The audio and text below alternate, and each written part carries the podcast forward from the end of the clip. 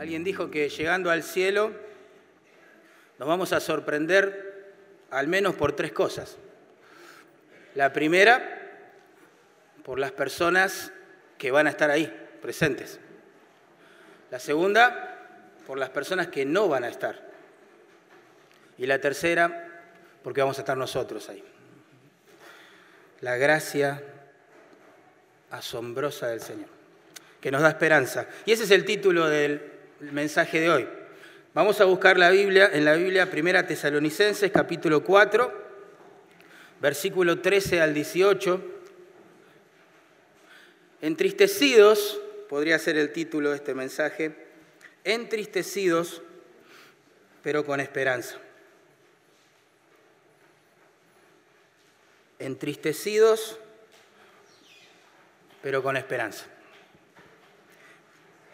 Primera Tesalonicenses capítulo 4, versículo 13 al 18. ¿Saben que una vez estaba predicando en un velorio de un hermano, tratando de hablar de nuestra esperanza más allá de esta vida? Y una persona se me acercó y me preguntó, ¿y usted cómo sabe lo que hay después de la vida? ¿Usted cómo sabe lo que hay después de la muerte? En el más allá, me preguntó. Como preguntándome, ¿con qué autoridad vos decís esas cosas? Buena pregunta. Yo le dije que hablaba en nombre de aquel que según Apocalipsis capítulo 1 estuvo muerto y vivió y ahora vive por los siglos de los siglos. Así que hablo con la autoridad de él, que sí estuvo muerto, que sí volvió a vivir y que nos ha dado esperanza. La gente tiene siempre preguntas alrededor de lo que no puede evitar, la muerte. Vivir implica morir.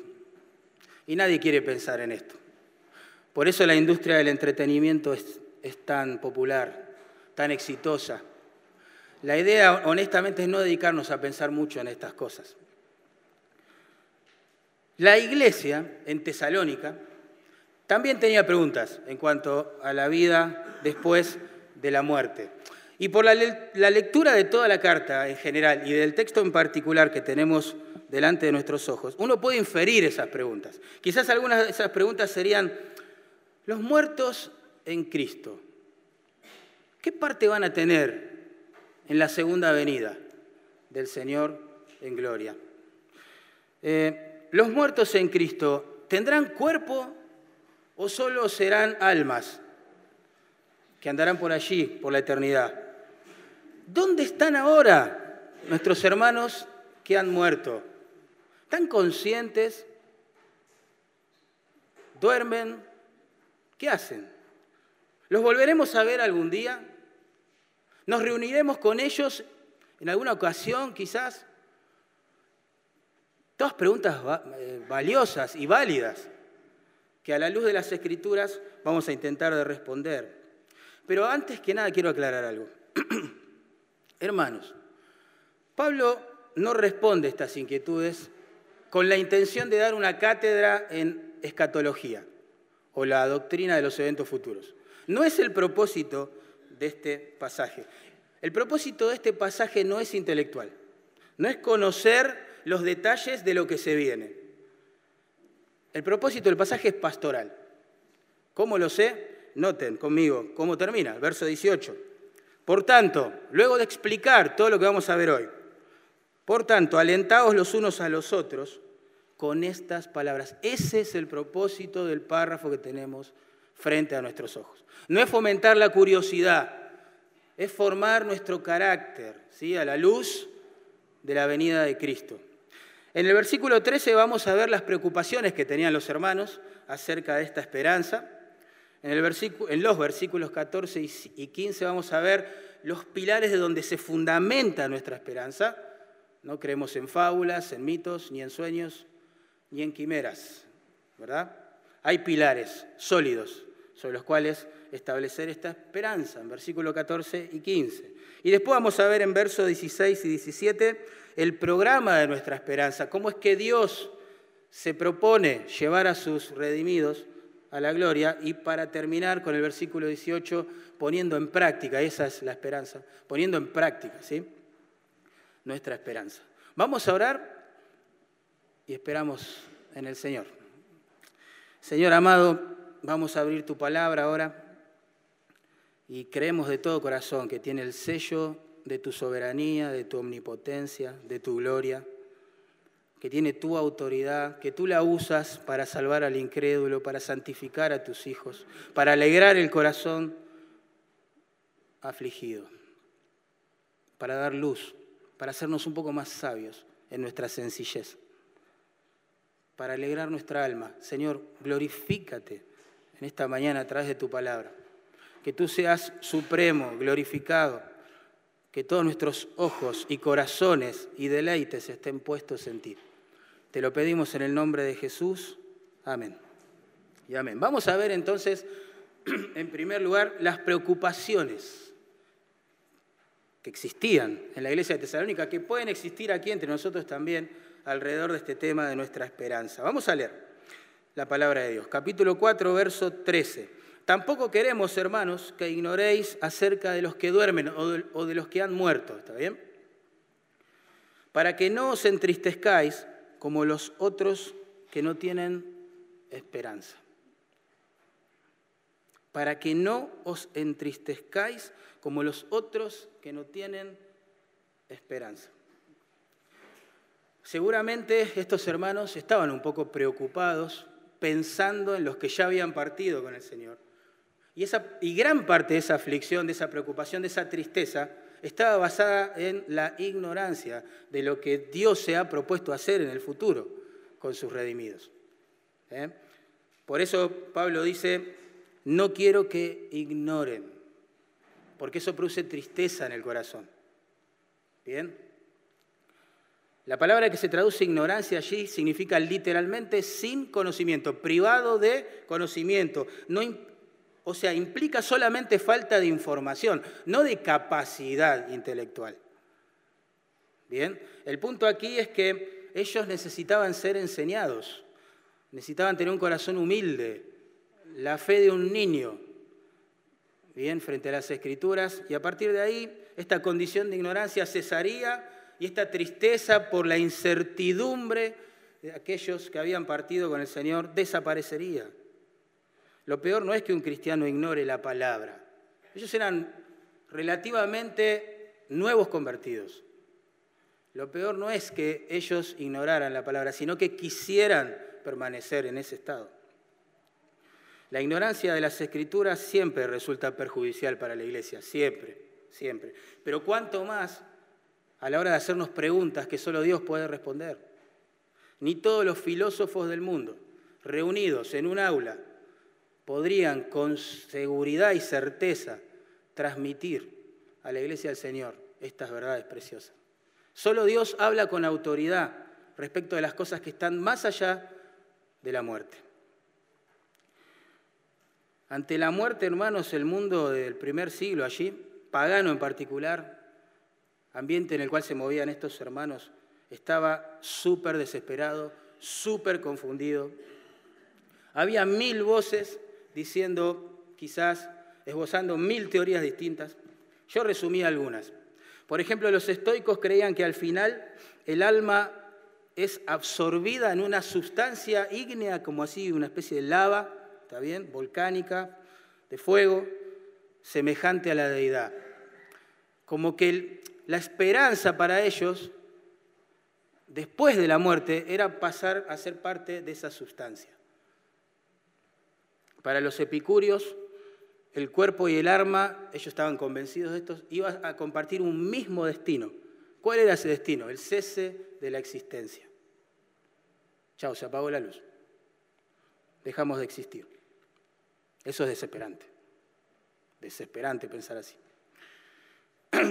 A la luz de esta idea, la vida no parece ser más que una burla biológica. Nacemos, crecemos, nos multiplicamos, envejecemos, morimos y terminó todo. ¿Y qué sentido tuvo lo anterior entonces? Es desesperante vivir así. Y mucha gente cree esto y no quiere pensar ni loco en esto. Algunos eh, filósofos aportaban también algo de esperanza, este, pero siempre enfocada en el alma humana, porque ellos pensaban que la parte material del hombre era corrompida y no había ninguna esperanza para ella. Siempre apuntando a ser seres espirituales perdidos en una especie de limbo por allí. ¿Sí? En el caso de los buenos y en el Hades, en el caso de los malos. Ninguna esperanza ofrecían para la existencia corpórea del ser humano, ninguna. Los ateos de hoy, por ejemplo, creen también que en el cementerio se acabó la existencia del ser humano. Los religiosos de hoy creen, aunque sin mucha certeza, ¿no? Eh, más que nada es un anhelo más que una convicción de que quizás la muerte pueda ser para el bueno el comienzo de una vida mejor. Quizá, no sé, tal vez.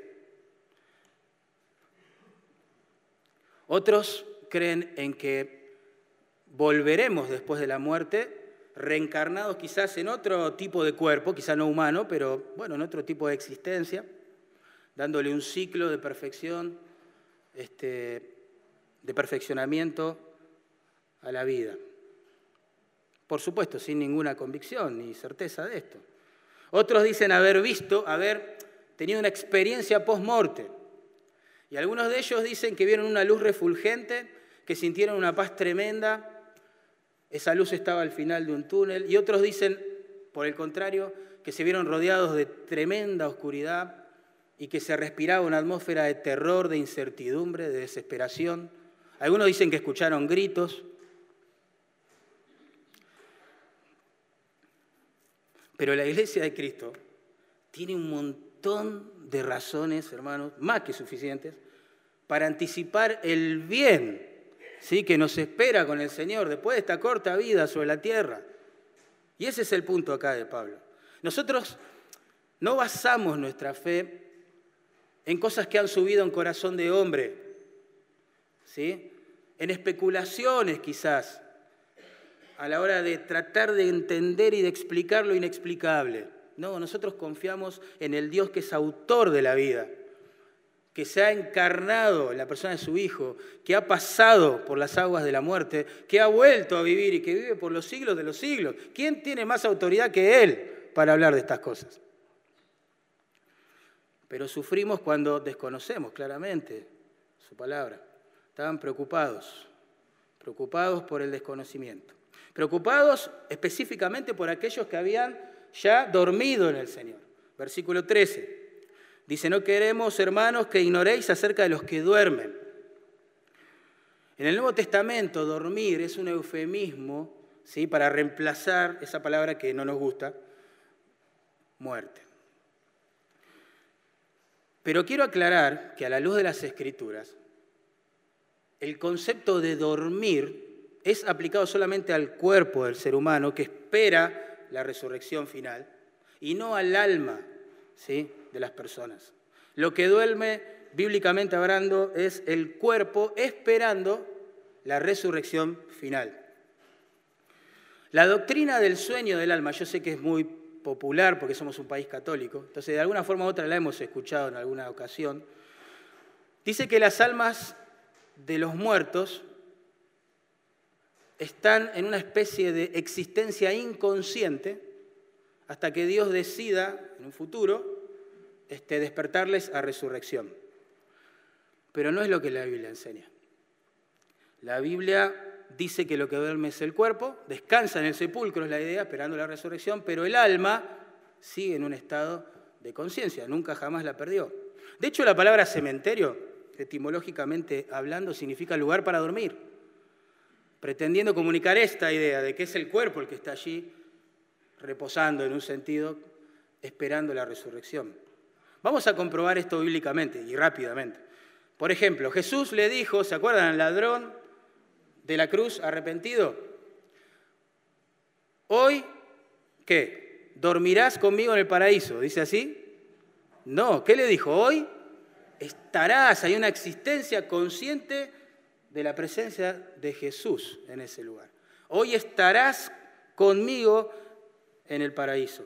En Filipenses capítulo 1, versículo 21 y 23, Pablo nos enseña que para él morir es ganancia, porque se trata de partir de aquí y estar con Cristo, lo cual es muchísimo mejor, dice él. Muchísimo mejor.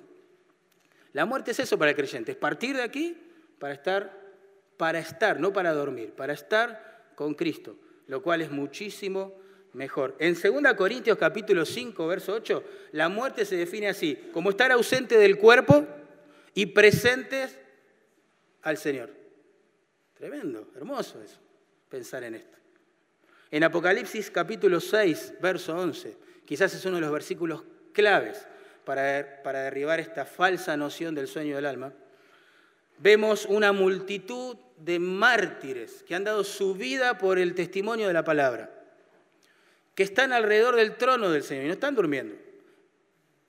Están clamando por justicia, están diciendo, Señor, ¿hasta cuándo tenemos que esperar? ¿Cuándo vas a decidir vengar la sangre de tu pueblo? No están durmiendo, están hablando con el Señor. En Apocalipsis 5 vemos una multitud de adoradores cantando al Señor, no durmiendo. Y así podríamos seguir. ¿Recuerdan el monte de la transfiguración? Jesús se aparece con ¿quiénes al lado? Moisés y Elías. ¿Estaban durmiendo? No, claramente.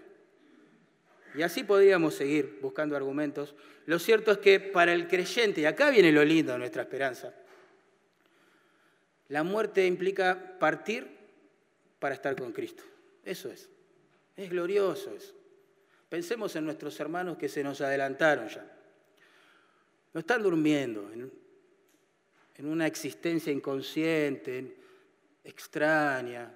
No, ellos están disfrutando la presencia del Señor. A full, como cantábamos recién. A full.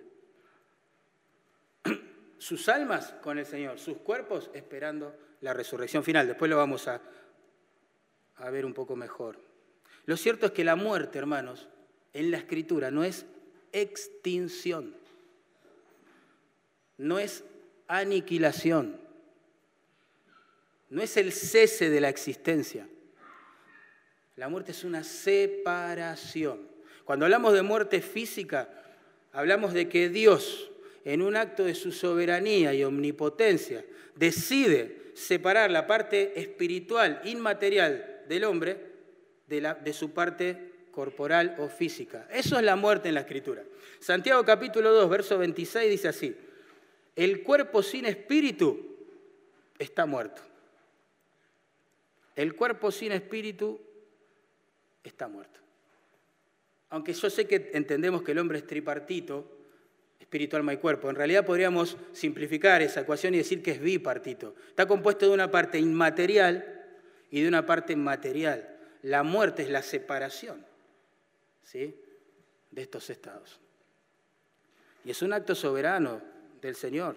La Biblia dice que Él define cuando una persona mm, va a pasar por la muerte. Nuestros días están contados, dice la Escritura, ¿verdad?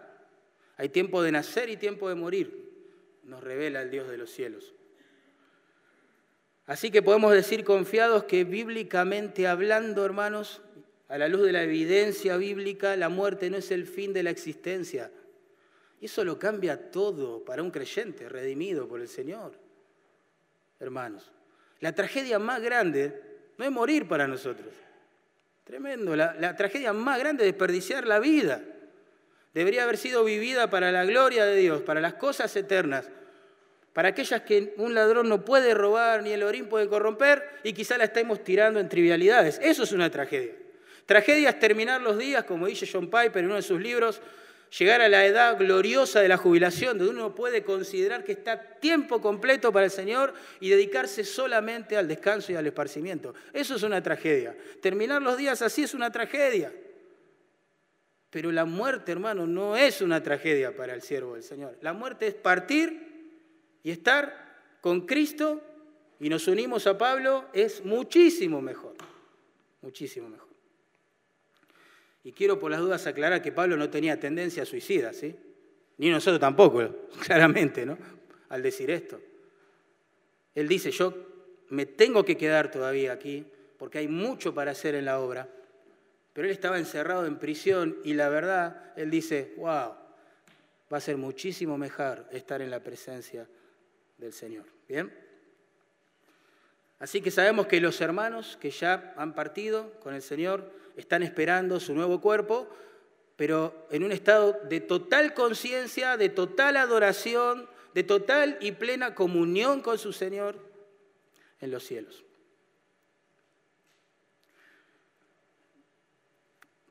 ¿Cuál es el propósito de que Dios nos revele esto? Bueno, el texto lo dice.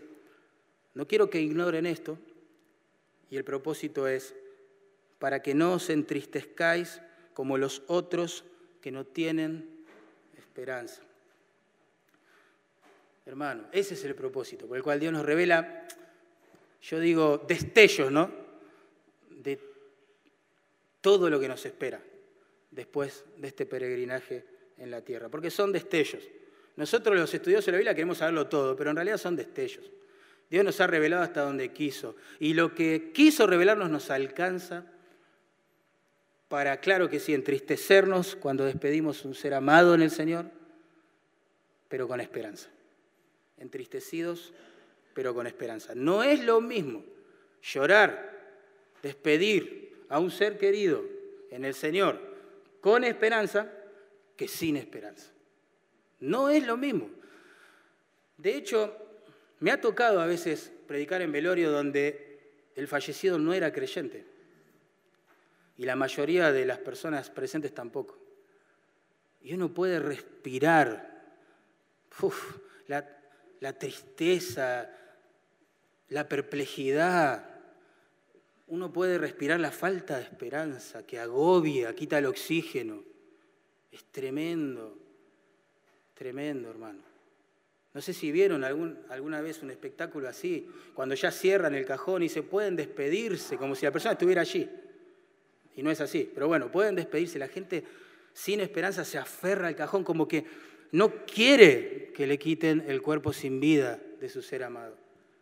No me lo lleves, por eso es tan desesperante ver cuando lo entierran, porque uno dice, se acabó todo. ¿Qué fue esto? ¿Qué es esto? Esto es una broma de mal gusto. Es horrible la vida. Eso, así terminan los hombres y los hijos de los hombres. Hermano, la falta de esperanza agobia, asfixia el alma. Es horrible vivir así. Horrible. No te enojes con los ateos, tené compasión de ellos. Clama a Dios que les resplandezca la luz del Evangelio, que se puedan arrepentir ante su soberano Creador y le puedan dar gloria y gracias. Porque es tremendo vivir así. Tremendo. La palabra esperanza es hermosa allí. Significa, como concepto, ¿no? La feliz anticipación de algún bien.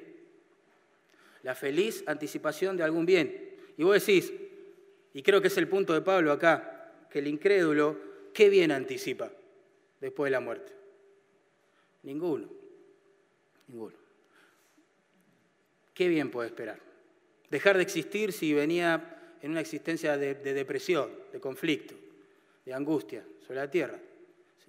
Más que eso, ¿qué bien puede esperar? Y eso es desesperante. Por eso la palabra hermanos allí, pum, en el verso 3 es tan importante. ¿eh? tan importante.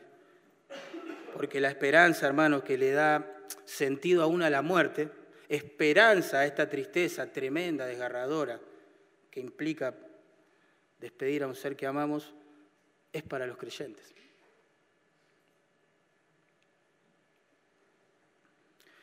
Imagínate, el vecino de la esquina es ateo, en viuda, y vos lo vas a consolar y le vas a leer este pasaje, y él te va a decir, Capo, a mí no me importa lo que me estás leyendo. A mí no me trae ningún consuelo, sabe que Cristo viene, esto, lo otro. ¿Qué, ¿Qué? Si a vos te hace bien, perfecto, pero a mí déjame tranquilo con mi dolor. Porque la persona no creyente no puede saborear esta esperanza. Las cosas espirituales para él son irrelevantes o una locura o, nada, o no tienen nada que ver con su manera de pensar. Pero bueno, hermanos, damos gracias a Dios que se nos han abierto los ojos. Estaríamos en esa condición desesperante de vida, todos nosotros, si no fuera por el glorioso Evangelio del Señor Jesucristo, por su gracia, porque quiso adoptarnos en su familia. Pablo en Filipenses 1.23 dijo, tengo el deseo de partir y estar con Cristo, lo cual es muchísimo mejor. Recuerden el contexto, él estaba preso en Roma aguardando el veredicto imperial sobre su causa. Pulgar arriba, Pablo sale en libertad. Pulgar abajo, muere. Muere. Pero para él la muerte no era una tragedia. Dice, yo tengo deseo de partir para no estar en esta cárcel, pero partir y estar con Cristo, lo cual es muchísimo mejor. Él no estaba aguardando un futuro negro, tremendo, desesperante. Él estaba anticipando una fiesta. Me encuentro con mi Señor. Esa es la esperanza que alegra el corazón del creyente y que le da sentido no solo a la vida breve que se nos permite experimentar en esta tierra, sino que le da sentido a la que viene después. Es hermoso esa palabra que ahí se traduce partir. Se usaba en el ambiente naval para describir una embarcación de pasajeros ¿sí? que levaba el ancla y partía rumbo al hogar nuevamente. Decime si no es un cuadro de la muerte para un creyente. ¿eh? Los hermanos fallecidos, yo tengo una lista en mi casa, de aquí de nuestra iglesia, por supuesto, y de toda la iglesia del Señor, solamente, digamos, tomaron el barco anterior al nuestro, ¿no? Se nos han adelantado en un sentido. Tiene que ver con orden cronológico en todo caso, pero hacia allá vamos, por los méritos y la gracia del Señor. Así que una cosa es estar entristecidos con esperanza, sabiendo cómo termina la historia, y otra cosa es estar entristecido sin esperanza, claramente, no es lo mismo. Nunca me voy a olvidar cuando con Ali fuimos a ver la película, ¿se acuerdan? Sobre la vida de Jesús, o mejor dicho, sobre los últimos días de la vida de Jesús, La Pasión Supongo que la mayoría la habrá visto en algún momento. Uno contemplaba en el auditorio que mientras maltrataban, azotaban, escupían, laceraban el cuerpo del autor que representaba a Jesús, la gente se desesperaba. Ay, decía la gente, no sé si te diste cuenta. Ay, con cada azote. Uy, pobrecito, decían. Y a vos te da ganas de decirle, pará, pará, pero no termina ahí la historia. La palabra de Dios dice que Él resucita vivo y victorioso al tercer día. No lloren, lo mejor está por venir, tranquilo. Te va a ganas de decirle eso a la gente. Bueno, yo creo que el Señor acá, en este pasaje, nos está anticipando el final feliz, vamos a decirlo así, de los muertos en Cristo. Para que no nos desesperemos por esta pérdida, esta separación momentánea que duele, claro que sí, y mucho pero sabemos cómo termina la historia. ¿eh? Vamos a ver los pilares de nuestra esperanza. Uno dice, bueno, Mariano, pero vos a lo que vos estás diciendo lo podemos sumar a toda esa plétora de ideales y, y especulaciones que mencionaste al principio. ¿Qué diferencia hay entre lo que decían los estoicos, los epicúreos, etcétera, a lo que decís vos hoy? Bueno, la buena noticia es que no lo digo yo. ¿sí? Esa es una gran noticia. Lo dice, repito, la palabra de aquel que vivió, murió, ha vuelto a la vida y vive por los siglos de los siglos y encima es el autor de la vida y de la muerte. Así que hay buenas razones, hermanos, para entristecernos, pero con esperanza, cuando tenemos que despedir a un hermano en la fe. ¿Cuáles son esos pilares sobre los que se edifica nuestra esperanza? Bueno, gracias a Dios no son mitos, no son fábulas, no son especulaciones humanas, sino la muerte y resurrección de Cristo en primer lugar. En segundo lugar, el poder, poder soberano de Dios. Y en tercer lugar, la palabra, la revelación de Dios. Noten conmigo, versículo 14. Porque si creemos que Jesús murió y resucitó, ahí está nuestro primer pilar sobre el cual edificar la esperanza, así también traerá Dios con Jesús a los que durmieron en él. Conectemos los versículos. En el verso 13 nos dice, no ignoren las cosas preciosas que Dios se ha propuesto hacer con aquellos que ha llamado a su presencia. Tranquilos, la meta es que no se entristezcan como aquellos que no tienen esperanza y que piensan que ese fue el fin de la existencia de sus hermanos. Y ahora comienza a dar razones sólidas. para que podamos tener esta actitud. Y la primera razón es que si creemos que Jesús murió y resucitó, ¿creemos eso? ¿Cuántos creen eso? Que Jesús no es que se desmayó, sino que murió, se sacrificó. ¿En serio pregunto? Bueno, ¿cuántos creen que al tercer día fue resucitado? Como lo atestigua la tumba vacía hasta el día de hoy. ¿Nunca te preguntaste, paréntesis, qué fácil hubiese sido desvirtuar al cristianismo solo presentando el cuerpo sin vida del Señor? Ya está. Se acababan todos los problemas en Jerusalén. Todas las especulaciones, todas las habladurías. Pero nunca se pudo hacer eso. ¿Por qué? Porque el Señor, como lo había anticipado, iba a ser maltratado, herido, muerto por manos de gentiles y a pedido de su propio pueblo, y al tercer día iba a resucitar. Y así es, y gloria a Dios por eso. Alguien me dijo una vez, probame que, el Señor, que, que, tu Señor está vivo. yo le digo, probame que está muerto. Yo sé que todo termina en la fe y la fe que da Dios. Por eso la salvación es un milagro. Si no estaríamos nosotros hoy mismo argumentando en contra de estas cosas, claramente, o considerando las mitos y fábulas, pero gloria al Señor que nos mostró a Cristo. Los creyentes no podemos perder en un sentido técnico de la expresión la esperanza, nunca. Capaz que nos sentimos medios desesperanzados, pero nunca la podemos perder, porque creemos en un Señor vivo y resucitado, y que prometió resucitar también a los que creen en Él. La muerte de Cristo, hermanos, satisfizo las, las exigencias perfectas de la justicia de Dios. Haz estas cosas y vivirás por ellas. Eso dice el Evangelio de la ley, hermano. ¿Vos querés ir a Dios por tus méritos, por tu religión, por tus obras? Perfecto, obedece toda la ley y vas a vivir por ella. La realidad es que la ley nos mata, como dice Pablo, porque ninguno puede cumplir sus demandas perfectas.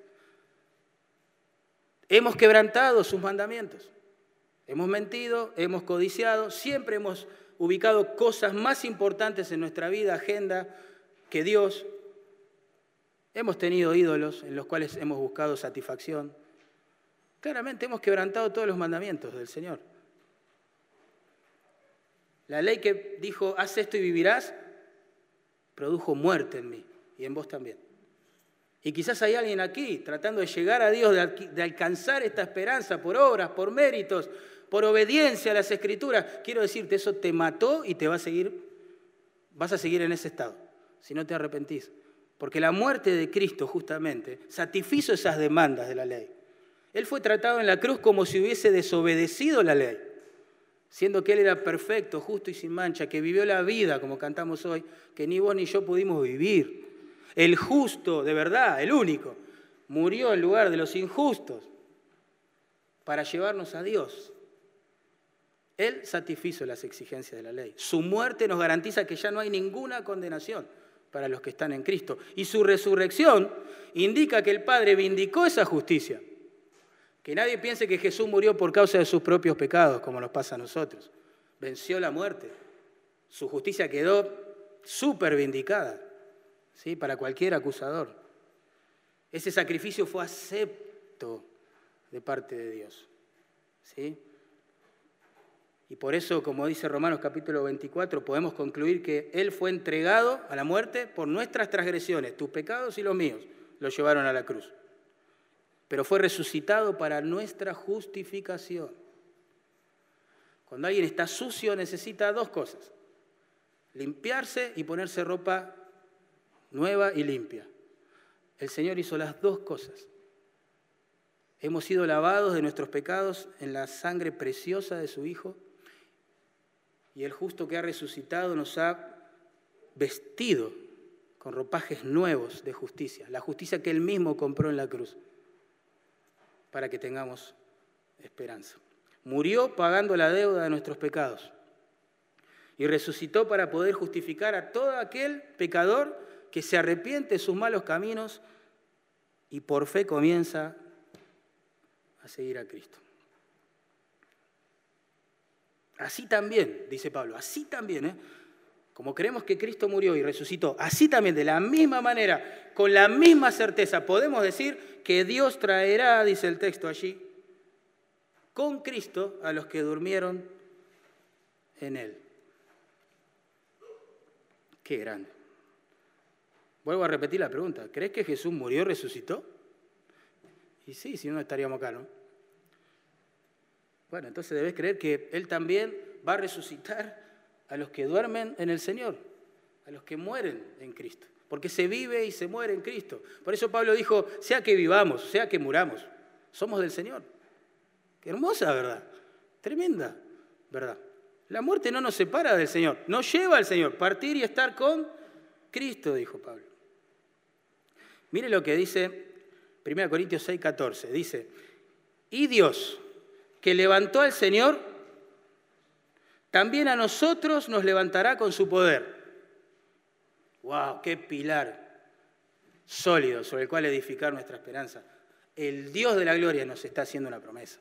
Y dijo, así como resucité a mi hijo y la tumba vacía es la evidencia de esto, voy a resucitar a todos los que por él se acercaron a mí. Tremendo. El mismo Jesús dijo, ¿eh? antes de morir. Dijo así Juan 14, 19, porque yo vivo, vosotros también viviréis. Nuestra esperanza es viva, hermano, porque el Señor, nuestro Redentor, está vivo. Tan cierto es que Dios resucitó a su Hijo, y ahí está anclada nuestra fe, como que va a resucitarnos el día de mañana cuando decida llevarnos a la gloria. Así que, como cantamos hoy, las promesas de Dios, ahí está, el pilar sobre el cual edificar nuestra esperanza. Segundo pilar que presenta el texto, el poder de Dios. Noten, dice el versículo 14, porque si creemos que Jesús murió y resucitó, así también traerá Dios, ahí está la clave, con Jesús a los que durmieron en él. Traerá Dios. Dios lo hará. Ese es el punto. Dios lo hará. El indicativo ahí se usa para afirmar la declaración. Es un hecho, puede contar con eso, Dios lo va a hacer el poder de Dios. Dios lo va a hacer. Leímos recién que el Hijo fue resucitado por el poder del Padre en 1 Corintios 6, 14. Bueno, la misma mano de la omnipotencia que resucitó a Jesús entre los muertos es la que va a resucitarnos a sus hijos el día de mañana. Es más, me gusta otra vez esta frase, los que durmieron en Él en este contexto, porque eso trae evidencia de que para el creyente la muerte no es el fin de la existencia. El cuerpo del creyente duerme, pero siempre es en Él, siempre es con Él. Qué hermoso esto, tremendo, tremendo.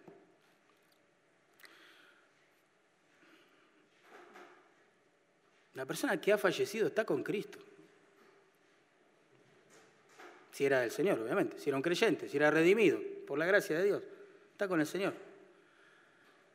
Y si no está en el también esperando la resurrección final, pero para condenación eterna. Y, y eso hay que decirlo también. Eso hay que decirlo también. Por eso la iglesia no debería nunca de cansarse de orar por la salvación de los perdidos. Y de los perdidos que pueden estar dentro de este edificio cada domingo también con nosotros. En Romanos 8:38 leemos esto, miren. Por lo cual estoy seguro, dice Pablo, no que está dudando, especulando, estoy seguro, de que ni la muerte, ahí está nuestro tema, ni la muerte, ni la vida, la lista sigue, ¿no? De cosas, ni ninguna otra cosa creada nos podrá separar del amor de Dios que es en Cristo Jesús, Señor nuestro. Cortamos todo lo que dice en el medio.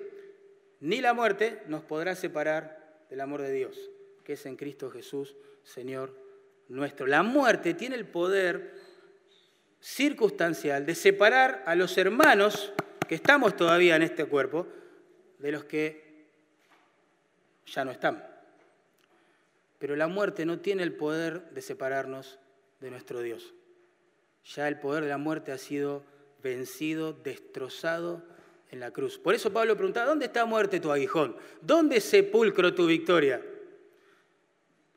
El aguijón de esa muerte fue clavado sobre el cuerpo del Señor. Y ya no hay separación posible para nosotros. Es hermoso esto. Yo no sé, hermoso. Damos gracias que el Señor nos haya revelado estas cosas. Por eso el salmista, mira, sin toda la luz ¿no? que trajo el Nuevo Testamento, pudo escribir palabras tan dulces y preciosas como las del Salmo 48, 14. Dice así, porque este Dios es Dios nuestro, eternamente y para siempre. Los creyentes nunca vieron al Señor como un Dios temporal, nunca, ni en el Antiguo, ni en el Nuevo, ni nunca. Él nos guiará, dice el salmista, aún más allá de la muerte. ¡Wow! No solo que la muerte no tiene el poder de separarnos de Dios, sino que tampoco le puede quitar la vara al pastor, al buen pastor. Él va a seguir conduciendo a sus ovejas, las va a seguir pastoreando. Esto es asombroso. Es más, la palabra que ahí se traduce guiar, nos guiará más allá de la muerte. Aparece en Isaías 49:10, describiendo justamente a un pastor que lleva a sus ovejas a un manantial de agua fresca. Otro hermoso cuadro de la muerte para un creyente. El es parte de esa amorosa guía del buen pastor para con sus ovejas, llevándolas al verdadero manantial de vida, definitivo, caudal de deleite, que es la presencia de Dios. Segundo pilar sobre el cual edificar la esperanza es el poder de Dios. Él lo hará, Él lo hará. Si lo prometió, lo va a hacer. Y en verso 15 vemos el tercer pilar, que es la palabra del Señor. Pablo escribe allí, por lo cual, por lo cual, sobre la base de que ya hemos visto a Dios resucitar a su Hijo, sobre la base de que se nos promete que Dios lo va a hacer. Por lo cual, teniendo en consideración esto, os decimos esto, y acá viene la frase clave, en palabra del Señor, no son palabras de Pablo, no las inventó él, parte de la inspiración preciosa de las Escrituras. Os decimos esto en palabras del Señor. A ver, ¿cuál es ese mensaje que nos trae la palabra del Señor? Bueno, dice a continuación, que nosotros que vivimos, que habremos quedado hasta la venida del Señor, noten la esperanza que tenía Pablo, de estar con vida al momento en que el Señor venga a buscar a su iglesia. Leo nuevamente, que nosotros que vivimos, que habremos quedado hasta la venida del Señor, no precederemos a los que durmieron. Ahí estaba el miedo de ellos. ¿Qué va a pasar con los creyentes que ya durmieron? Pobres, ¿se van a perder lo mejor de Dios? Y Pablo dice, no, nosotros no vamos a tener ninguna ventaja sobre ellos. Eso es lo que está diciendo en el verso 15. Y lo dice la palabra del Señor. Vuelvo a repetir. Hay dos formas de explicar lo inexplicable para el ser humano. Y esto ha sido así a lo largo de la historia humana. A, especular. Tratar de ir más allá de lo que uno puede ver, tocar y, y bueno, empezar a especular. o creer. Creer lo que Dios nos ha dicho en su palabra. No son sueños, no son fábulas, no son quimeras, no son ideas absurdas de, de un apóstol bien intencionado que no sabía cómo consolar a esta iglesia, teniendo en cuenta que habían perdido a muchos quizás de sus hermanos en el Señor ya vendrán tiempos mejores, no somos nada. ¿Vieron esa frase que decimos? No somos nada. Qué tremendo. En un velorio se dicen esas cosas, no somos nada. ¿No? Si pensáramos un segundo en eso, ¿no? Lo que estamos diciendo, porque es verdad. Porque somos pasajeros, es verdad en esta tierra. Pues no somos nada, somos polvo, dice la Biblia, es verdad. Y continuar diciendo que Dios se compadece de esa condición.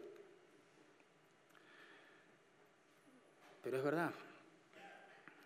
Nosotros, dice Pablo, que vivimos, que hayamos quedado hasta la venida del Señor. Es impresionante. Pablo se quería incluir en aquella generación de creyentes que iba a estar vivo al momento en que el Señor descendería para buscar a su pueblo. Él quería estar vivo. Él, sí, yo quiero verlo al Señor. Yo me imagino, ¿no? Qué hermoso. Y todos queremos eso, ¿no? Supongo. Claro que sí. En 1 Corintios 7, 29 Pablo escribió, el tiempo es corto. En 1 Corintios 16, 22 él escribió, el Señor viene. Así vivía Pablo, la luz de la venida de Cristo. Entendiendo que la vida aquí no lo es todo, por lo tanto no, no iba a vivir solamente para hacer tesoros acá, ni se iba a frustrar cuando no los consiguiera. No, su mayor deleite estaba en donde debe estar, en la persona de Cristo. Y él vivía la luz de la brevedad de la vida, esperando que el Señor quizás lo sorprenda con el sonido de la trompeta, ¿verdad? Para llevarlo a casa con él. Los primeros cristianos también vivieron a la luz del retorno de Cristo. ¿eh? Ellos creían que el Señor venía ya, ya. Por eso cuando se saludaban, no sé si lo recuerdan, ellos, digamos, deseaban para el otro una expresión aramea, maranata, que significa, ¿qué significa? El Señor viene. El Señor viene. Qué lindo, ¿no? Que te saluden así. Ánimo, hermano, el Señor viene. Sí, pero me echaron del trabajo. Bueno, pero el Señor viene. Tenemos esperanza. Me quedé sin plata. El Señor viene. Me trataron mal. El Señor viene. Me estoy muy desanimado. El Señor viene. Quiero tirar la toalla ya. He amado más y en respuesta he sido amado menos. El Señor viene, hermano. Él es digno de que te levantes y que sigas buscando intencionalmente tu gozo en Él. Independientemente de cómo te sientas, cómo te traten las personas, cómo te vaya la vida. Y eso me lo digo a mí todo el tiempo, ¿no? Claramente. También. El punto de Pablo acá es que nosotros los que vivimos supuestamente al momento de la venida del Señor, no vamos a tener ningún beneficio sobre los que durmieron. No precederemos, dice Pablo, a los que durmieron. Eso significa no tendremos ninguna ventaja sobre ellos, básicamente. Los santos vivos de Tesalónica se estaban preocupando por los santos muertos y Pablo le dice, no se preocupen mucho por ellos, porque ellos en realidad tienen más ventaja que nosotros. Y ahora lo va a explicar en el versículo 16 y 17. ¿no? Pero quiero, antes de ir al último punto, que pensemos en la palabra que ahí se traduce venida en el verso 15. Por lo cual os decimos esto en palabra del Señor, que nosotros que vivimos, que habremos quedado hasta la venida, si quiere puede subrayar eso, la venida del Señor, no precederemos a los que durmieron. Esa palabra significa estar presente, visitar, podríamos decirlo así, el regreso del Señor, la llegada del Señor, la visita presencial del Señor. Nosotros no esperamos un evento escatológico. Nosotros esperamos la persona de nuestro Salvador. Y eso le da sabor a la escatología, que tanto a veces divide de manera incomprensible a la iglesia. Increíble. Pero la escatología tiene este propósito, de hacernos entender que el triunfo es del Señor y la esperanza de los creyentes. Esperamos el regreso del Señor. Los griegos usaban esa palabra para describir la visita quizás inminente de un gobernante, de una celebridad, de una persona importante a determinada ciudad. Cuando se anunciaba esta visita, toda la gente de la ciudad se empezaba a tomarse en serio la cosa y hacer preparativos. Algunos escribían discursos de bienvenida, halagadores, otros adornaban las calles, otros quizás compraban regalos costosos para entregar, otros preparaban manjares, delicias para agasajar a esa persona. La venida de Cristo debería entonces motivarnos a preparar nuestras almas de una forma digna de Él. Nosotros no podemos decir que esperamos a Cristo viviendo vidas autocentradas. Nosotros no podemos decir que amamos la venida de Cristo cuando no amamos a los hermanos, a los redimidos de Cristo. Nosotros no podemos decir que amamos la venida de Cristo cuando no nos preocupa llevar el Evangelio de Cristo al mundo. No podemos decir que no vemos la hora de estar en gloria si no tenemos comunión con el Dios de la gloria hoy, cada día. Son datos teológicos que muchas veces tenemos en la mente. Por eso somos tan prontos a utilizarlos, sobre todo en la escatología, para pelear con otros. Porque son datos. La Biblia no nos fue dada para informarnos, sino para transformarnos. Es Dios revelándose. Y Él dice, mi hijo pronto va a ir a buscar a su iglesia. Deberíamos prepararnos. Noten capítulo 3, verso 13, ahí nomás, de Primera Tesalonicenses. Bueno, verso 12, miren el deseo de Pablo para los creyentes. Dice, y el Señor os haga crecer y abundar en amor unos para con otros y para con todos, como también lo hacemos nosotros para con vosotros. Amen a los hermanos, está diciendo. Para que sean afirmados vuestros corazones, irreprensibles en santidad delante de Dios nuestro Padre, en la venida de nuestro Señor Jesucristo, con todos sus santos. Ahora en los versículos 16 y 17, brevemente vamos a ver que el Señor nos cuenta un poquito de lo que se ha propuesto hacer. Lo primero que vemos en el versículo 16 es que Él va a descender a buscar a su pueblo. Dice, porque el Señor mismo, con voz de mando, con voz de arcángel y con trompeta de Dios, descenderá del cielo, ¿no?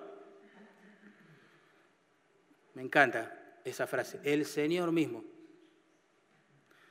Él no va a delegar este privilegio asombroso de gracia. Él en persona va a venir a buscar a su esposa, a su pueblo, a sus redimidos. Qué lindo. El Señor mismo lo hará. Claro, todo esto es anunciado, como en el caso de las visitas de personas importantes a cualquier ciudad, con la trompeta, con la voz de arcángel, con voz de mando. Imagínense, ¿no?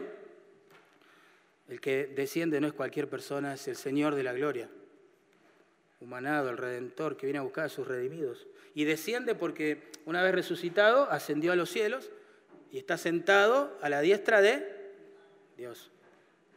Así que hay un descenso, hay una resurrección, respondiendo a las preguntas quizás que tenían los hermanos. Habrá una resurrección, dice allí, y los muertos en Cristo resucitarán primero. ¿Ven que corren con ventaja los muertos en Cristo? Ese es el punto de Pablo acá. Como una ironía santa, digo yo, ¿no? Parece como un chiste. Los creyentes vivos todavía se preocupan por los que ya partieron, pero los que partieron en realidad tienen privilegios sobre los que están vivos en el momento del descenso de Cristo. Dice ahí, los muertos en Cristo resucitarán primeros, o primero, perdón. Así que cuando Cristo venga por su pueblo, los creyentes ya fallecidos recibirán un cuerpo resucitado, ¿sí? que lo va a capacitar para vivir eternamente en su santa presencia, deleitándose en él. ¿Bien? Y esto sucede primero, dice el texto. Primero. Bueno, la palabra que se traduce primero comunica una especie de orden cronológico, ¿verdad? En estos eventos. Entonces, ellos corren con ventaja, ese es el punto de Pablo. ¿eh?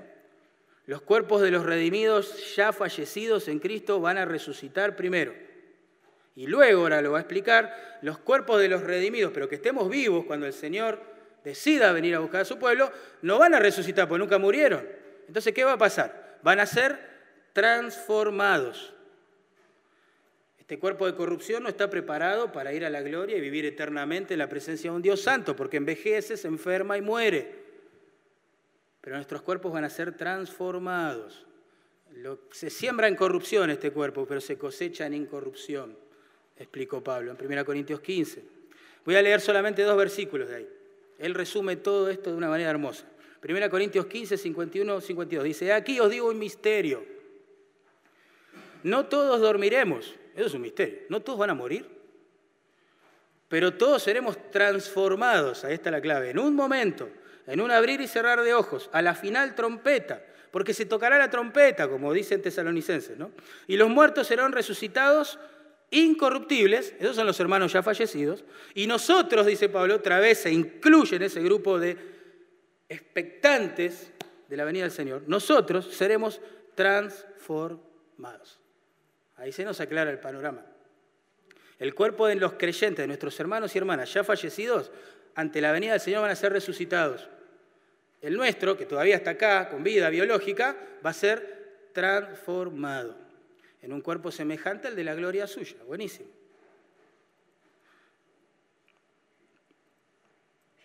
Hay una especie de, arrebatamiento allí también. Uh, palabra tremenda. Pero el texto dice así, dice, luego nosotros los que vivimos, los que hayamos quedado, seremos, ¿qué dice? Lo dice la Biblia, dice eso, seremos arrebatados juntamente con ellos. ¿Quiénes son ellos? Los muertos. En el Señor que ahora reciben, manera de resurrección, un cuerpo nuevo. Bien. Perfecto. El punto que comunica esa palabra arrebatados es un acto de la omnipotencia de Dios, de la soberanía de Dios. Eso es lo que comunica. Significa arrebatar, llevarse algo por la fuerza. ¿Sí? El Señor nos llevará al cielo por la fuerza de su poder. Eso es lo que quiere comunicar. Y la voz pasiva allí enfatiza la idea de que nosotros no tenemos nada que ver con esto. No es que el Señor nos va a preguntar, bueno, ¿están listos para que regrese? No somos tan importantes. Él lo va a hacer por amor y cuando Él lo decida y con la fuerza de su omnipotencia nos llevará a casa. Lo va a hacer, nos llevará a casa. Solo en unos segundos, tomando la información que leí en 1 Corintios 15, los muertos recibirán cuerpos incorruptibles que ya no se van a descomponer ni morir, como les pasó la primera vez. Y los que estemos vivos, espero, quizás nosotros no, seamos esa generación, experimentaremos la transformación de nuestros cuerpos que nos va a capacitar para estar siempre con Él. ¿Se entiende esto? Unos van a ser resucitados y otros van a ser transformados, pero hay esperanza para una existencia corpórea por toda la eternidad. Ese es el punto acá. Esa es la certeza que comunica la palabra del Señor. Y por último hay una gran reunión, una gran reunión que quizás es el énfasis espiritual de todo esto que estoy leyendo. Hay una gran reunión, hermosa reunión. Vamos a leer verso 16. Porque, el Señor mismo con voz de mando, con voz de arcángel y trompeta de Dios, descenderá del cielo y los muertos en Cristo resucitarán primero. Luego nosotros, los que vivimos, los que hayamos quedado, seremos arrebatados juntamente con ellos en las nubes para recibir al Señor en el aire. Y así estaremos, ahí está la reunión, se anuncia como una tarjeta de invitación, ¿no? Juntamente con ellos, dice, los que ya fallecieron, y así estaremos siempre con el Señor. El atractivo de la reunión, o parte de ese atractivo, son ellos, claramente. ¿Sabes qué hermoso, hermano? Vamos a ver a nuestros seres queridos que hemos despedido en la tierra. Y eso tiene un condimento precioso, pensando en la gloria. Vamos a ver, claro que sí. Voy a volver a mirar a mi papá, eso a mí me emociona, me, me bendice me anima. Aquellos que perdieron a un hijo en el Señor, el cónyuge. Esto es tremendo, estaremos con ellos, dice el Señor. Con ellos. Qué hermoso culto va a ser ese, no sé, no me imagino. Imagínate, tremendo. Pensá en los hermanos queridos que se nos adelantaron, don Hugo, bueno, etc. No puedo mencionar a todos. Estaremos con ellos, dice en esa reunión. Qué grande. ¿Volverá a ser tesorero, don Hugo? No lo sé eso. Lo que sí sé que vamos a estar con ellos. Gloria a Dios. Gloria a Dios. Pero el atractivo eterno, duradero, que va a traspasar el impacto inicial de ver a los creyentes fallecidos ya, es que estaremos siempre, dice ahí, siempre con el Señor. ¿Dónde va a ser esta fiesta? Dice allí en el aire. Esto tiene un detalle, no está ahí porque sí. ¿eh? En Efesios 2.2 dice que Satanás es el príncipe del aire, ¿se acuerdan? La potestad del aire. Qué interesante eso. Como que el Señor, hastiado de que su pueblo sufra, ¿sí? bajo esta potestad, porque hoy el mundo está bajo el maligno, dice la Biblia, de, hastiado de soportar cómo se derrama sangre de muchos de sus hijos en otros lugares del planeta, todavía acá no, todavía. Hastiado de ver cómo su pueblo enfrenta burla, desprecio, oposición, calumnia, por causa de Cristo. Dice, vengo a llevar a mi esposa y la saco de las mismas fauces del león. Nadie más va a tocar a mi esposa, la iglesia de Cristo. Nunca. Porque el Señor la vino a buscar. En la Biblia no coexiste un mal soberano y un bien soberano. Eso es filosofía griega antigua. En la Biblia coexiste un Dios soberano con el mal que es temporal y que pronto será juzgado. Satanás no va a poder ni meter el dedo acá, no va a poder hacer nada para impedirlo. No va a poder reclamar, pero yo soy el príncipe del aire, ¿cómo vas a tomar a tu esposa en el aire? No va a poder hacer nada, porque el Señor en su soberanía, en su omnipotencia, con toda la autoridad, viene a buscar a su esposa preciosa, la iglesia. Arrugada, ¿no? Arrugada, pero lavada en la sangre del cordero. Qué lindo. El anfitrión de esta fiesta, bueno, así estaremos siempre con el Señor, el centro de esta fiesta. Será quien debe ser el centro de esta fiesta, el Señor. Yo creo que esta es la médula del pasaje, ¿no?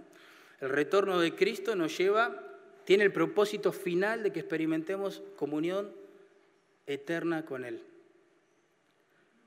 Qué lindo.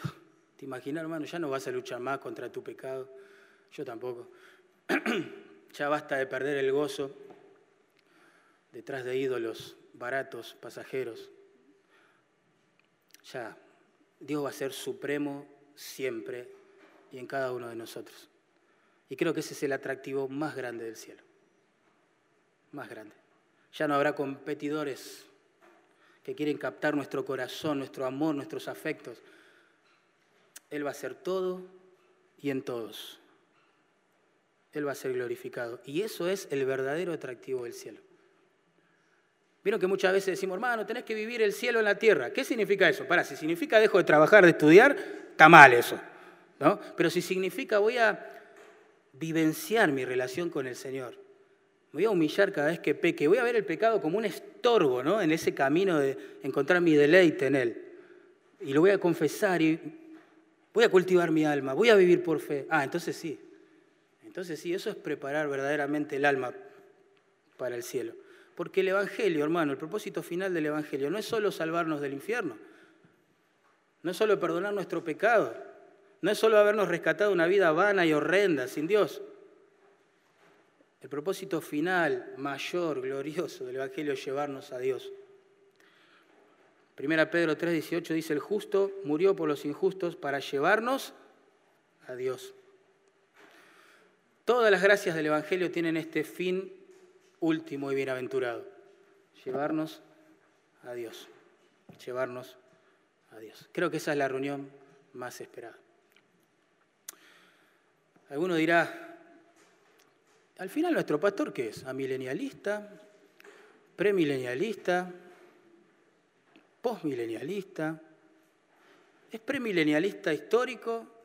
¿Es premilenialista dispensacional? ¿Es premilenialista futurista? Mira todas las cosas que inventamos, ¿no? Impresionante. Vos habrás notado tintes premileniales, obviamente, en esta enseñanza. Y es lo que creo, claramente. Pero quiero decirte algo. Tanto los amilenialistas, como los premilenialistas, como los postmilenialistas, como el premilenialista histórico y el premilenialista dispensacional o futurista. Todos ¿eh? tienen algo en común. Y eso hace que la charla sea amistosa, amorosa y con mucha humildad. Todos dicen, Cristo viene otra vez. Todos. Cristo viene otra vez. Dos, va a resucitar a todos los muertos, creyentes o incrédulos. Todos dicen eso. Va a juzgar las almas de todas las personas, justificados en Cristo y los que están en Adán. Algunos irán a la gloria eterna, otros a condenación eterna. Todos dicen eso.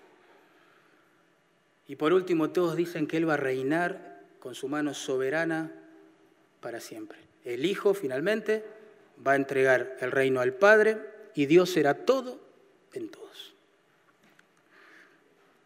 Con sus diferencias, claro, pero con lo más importante como asidero, ¿no? Y de eso se trata la escatología, hermano. Eh, mostrarnos el fin de la película de nosotros. Porque la película mete miedo, ¿no? De la vida. ¿No te mete miedo este peregrinaje a veces en la tierra? ¿No, te da cosita como se está volviendo la sociedad, el mundo? te genera cierta ansiedad, cierto temor que hay que confesar, obviamente, al Señor, como cuando pensás que la persecución comienza a expandirse, que ya no está restringida la ventana 1040, sino que sale de esos límites. ¿No, te genera cosita? Cuando ves que la apostasía crece, cuando ves que el mal parece triunfar sobre el bien, que el injusto prospera y el justo sufre. Pues justamente, por decir la verdad, a veces es echado de sus trabajos, se queda con menos clientes. ¿No, te hace pensar todo eso y decís, guau, ¿a qué mundo traje a mis hijos, a mis nietos, a mis sobrinos? Bueno, uno piensa esas cosas, ¿no? Pero Dios nos regaló la escatología, la doctrina de los eventos futuros. Nos está mostrando el fin de la película, hermanos, para que vos y yo podamos descansar, podamos alabar, podamos vivir en paz, sabiendo que todo termina en una reunión de redimidos, hermosa reunión, alrededor del trono del Señor y para gloria de su nombre. Así termina. Bueno, eso es teología, es doctrina. ¿Cómo deberíamos aplicarla? El versículo 18 lo dice. Tenemos que animarnos unos a otros con esas palabras. Nunca vas a animar a alguien que está en el contexto de una sala velatoria despidiendo a un ser querido en el Señor, mostrándole con firmeza tu postura premilenial o amilenial, y contándole los debates que hay alrededor de la venida de Cristo, si es en dos etapas, en una, si ya vino, cómo reina. Hermano, nunca vas a consolar a una persona que sufre así. Pero sí, sí, sí, mostrándole el final de la película. Y ese es el propósito de la escatología bíblica todos reunidos los redimidos, adorando a nuestro Señor. ¿Eh? ¿Oramos? Voy a invitar a Héctor, que por favor venga aquí. Pipi, ora por nosotros. Que nuestra mirada no baje, Pipi, ora por nosotros, por vos mismo. Que podamos tener la mirada puesta en el galardón, ¿no? Cristo en nosotros.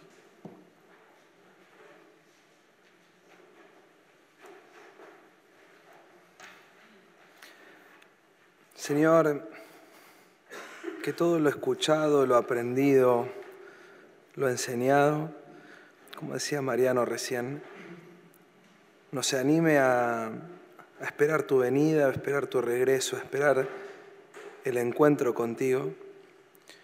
Señor, y que sabiendo que vas a venir a buscarnos, podamos estar preparados y listos para ese momento que nos encuentres con compasión predicando el Evangelio, que nos encuentres, Señor, con pasión animando y exhortando a nuestros hermanos, que nos encuentres, Señor, con pasión y dedicación sirviéndote. Señor, ayúdanos a ser conscientes de que tú vienes a buscarnos, que tú nos vas a pedir explicaciones, que, que vamos a estar delante tuyo y ayúdanos a, a comportarnos de tal forma que no tengamos que huir avergonzados, Dios, ayúdanos. Porque no nos sale, porque va en contra de nuestra naturaleza e incluso de lo que queremos y lo que nos gusta, Dios. Por eso también ayúdanos a, edificarnos mutuamente, a sobrellevar las cargas los unos de los otros. Señor, a poder vivir como tú diseñaste la vida de iglesia, la vida de hermanos. Ayúdanos, Dios. Vamos en tus manos este tiempo, oramos en Cristo Jesús. Amén.